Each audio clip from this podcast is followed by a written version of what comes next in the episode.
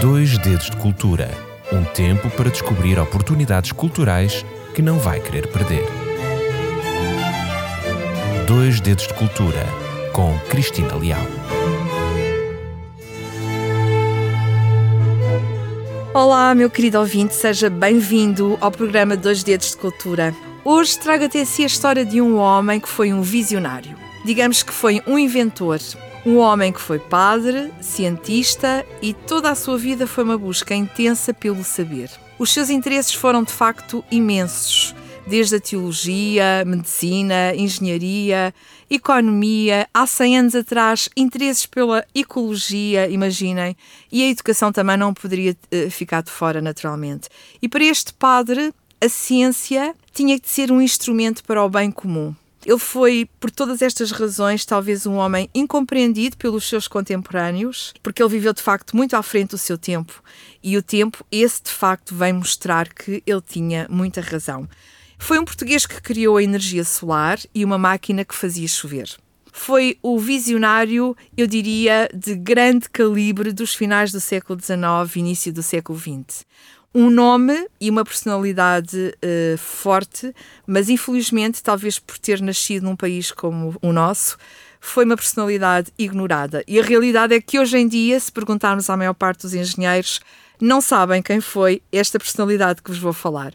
Estou a falar do padre Himalaia, um dos maiores inventores portugueses de todos os tempos. O ouvinte já ouviu falar? Já o conhece? Então, se não, deixe ficar na sua RCS e conheça já de seguida a sua fantástica história de vida. Mas antes disso, deixe-me partilhar consigo uma curiosidade. Mais de metade da minha vida foi passada na morada fiscal que tem o nome deste senhor, a Avenida Padre Himalaia. É verdade, aí vivi com os meus pais, com o meu irmão, numa casa embalada por uma avenida com o nome de um padre, mas que foi muito mais do que um simples padre. O padre Himalaia inventou engenhos extraordinários, quis resolver problemas energéticos, ecológicos e agrícolas. O padre Himalaia foi um pioneiro português cuja memória tem sido reabilitada, é verdade, mas só nas últimas décadas.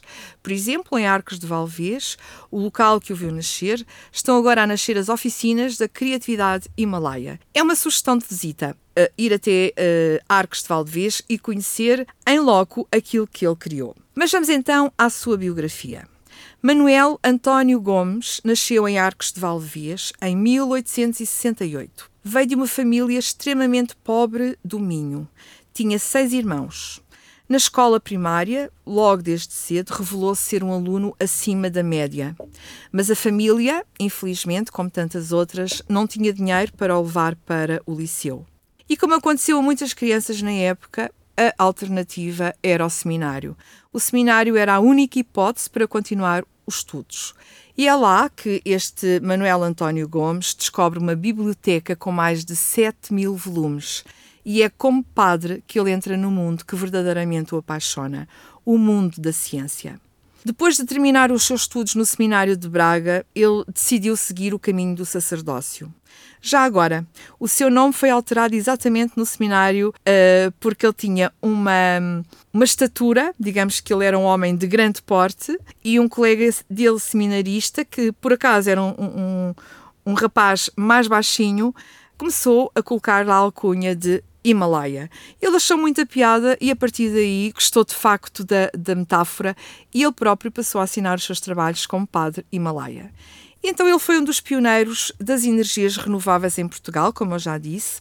E se pensarmos que naquela altura, há 100 anos atrás, eh, no mundo em que se defendia a utilização do petróleo e do carvão como fonte de energia existir uma personalidade como esta do Padre Himalaia, que tem uma preocupação ambientalista, uma preocupação com o ambiente. Uh, uma, ele acreditava fortemente que a ciência e a tecnologia deviam ser colocadas ao serviço da humanidade, do planeta.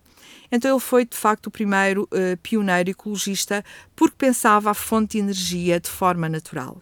E para alcançar esse objetivo, ele desenvolveu uma máquina, uma máquina enorme chamada o Pirelióforo. Difícil de soletrar. Uma máquina gigante, composta por espelhos, que aproveitava a energia solar e atingia temperaturas, imaginem, de 3500 graus. Com esta temperatura, eh, tudo era possível de derreter, de, até o mineral mais duro. Em 1904, ele com esta máquina viaja para os Estados Unidos para apresentar, apresentar a sua grande, a sua grande invenção, que foi feita na Exposição Universal de São Luís, e é neste local que esta sua máquina foi a grande estrela e recebeu duas medalhas de ouro e uma de prata. Grandes empresários americanos e japoneses ficaram fascinados com esta descoberta e tentaram comprar a patente da sua invenção. Mas o padre Malaya nunca aceitou esta compra, sempre recusou as ofertas. No entanto, depois de ter terminado a exposição, infelizmente a máquina foi misteriosamente roubada. Embora não se saiba quem foi o responsável, a realidade é que máquinas semelhantes começaram a aparecer nos Estados Unidos nos anos seguintes. A máquina solar que criou tinha um conceito muito idêntico aos sistemas solares atuais. Basicamente consistia na concentração de radiação para atingir as temperaturas elevadas, as temperaturas que, como já disse, chegavam até 3500 graus e a partir daí produziam eletricidade. Utilizava assim, eh, para este efeito, um sistema de espelhos parabólicos é interessante fazermos de facto esta reflexão, que passados 100 anos, a humanidade começa a preocupar-se, de alguns anos a esta parte, e a focar-se na energia solar uh, como uma solução para os problemas do planeta. E naturalmente que há 100 anos atrás o padre Malaya tinha essa preocupação e há uma recuperação das suas ideias visionárias.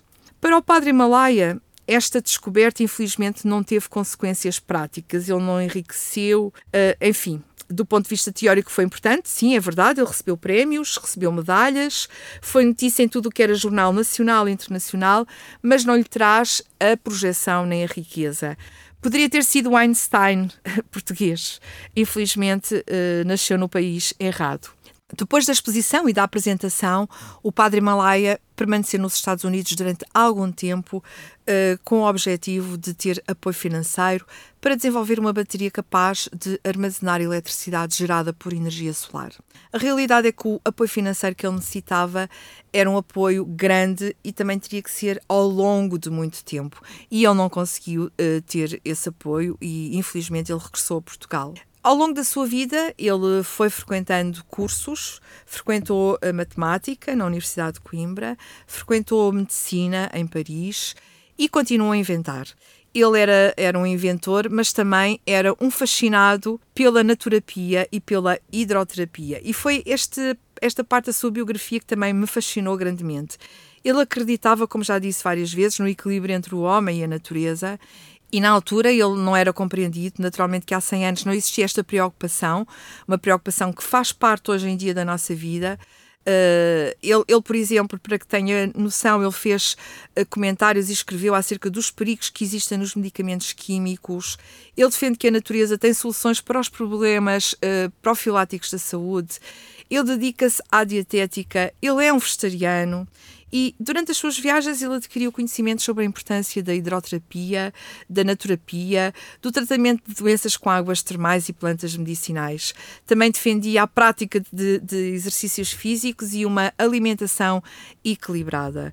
Além disso, ele escreveu artigos sobre os riscos do abuso do álcool e dos medicamentos. O padre Malaya foi um homem também apoiado pela classe uh, aristocrata. O próprio rei Dom Carlos manifestou um grande apreço pelas suas invenções e com os seus uh, apoios, com os, com os apoios do, do, rei, ele ainda conseguiu criar em Portugal uma empresa dedicada à produção de explosivos, explosivos que ele mesmo inventou apenas para dar apoio a usos agrícolas e para uh, dar apoio nas pedreiras.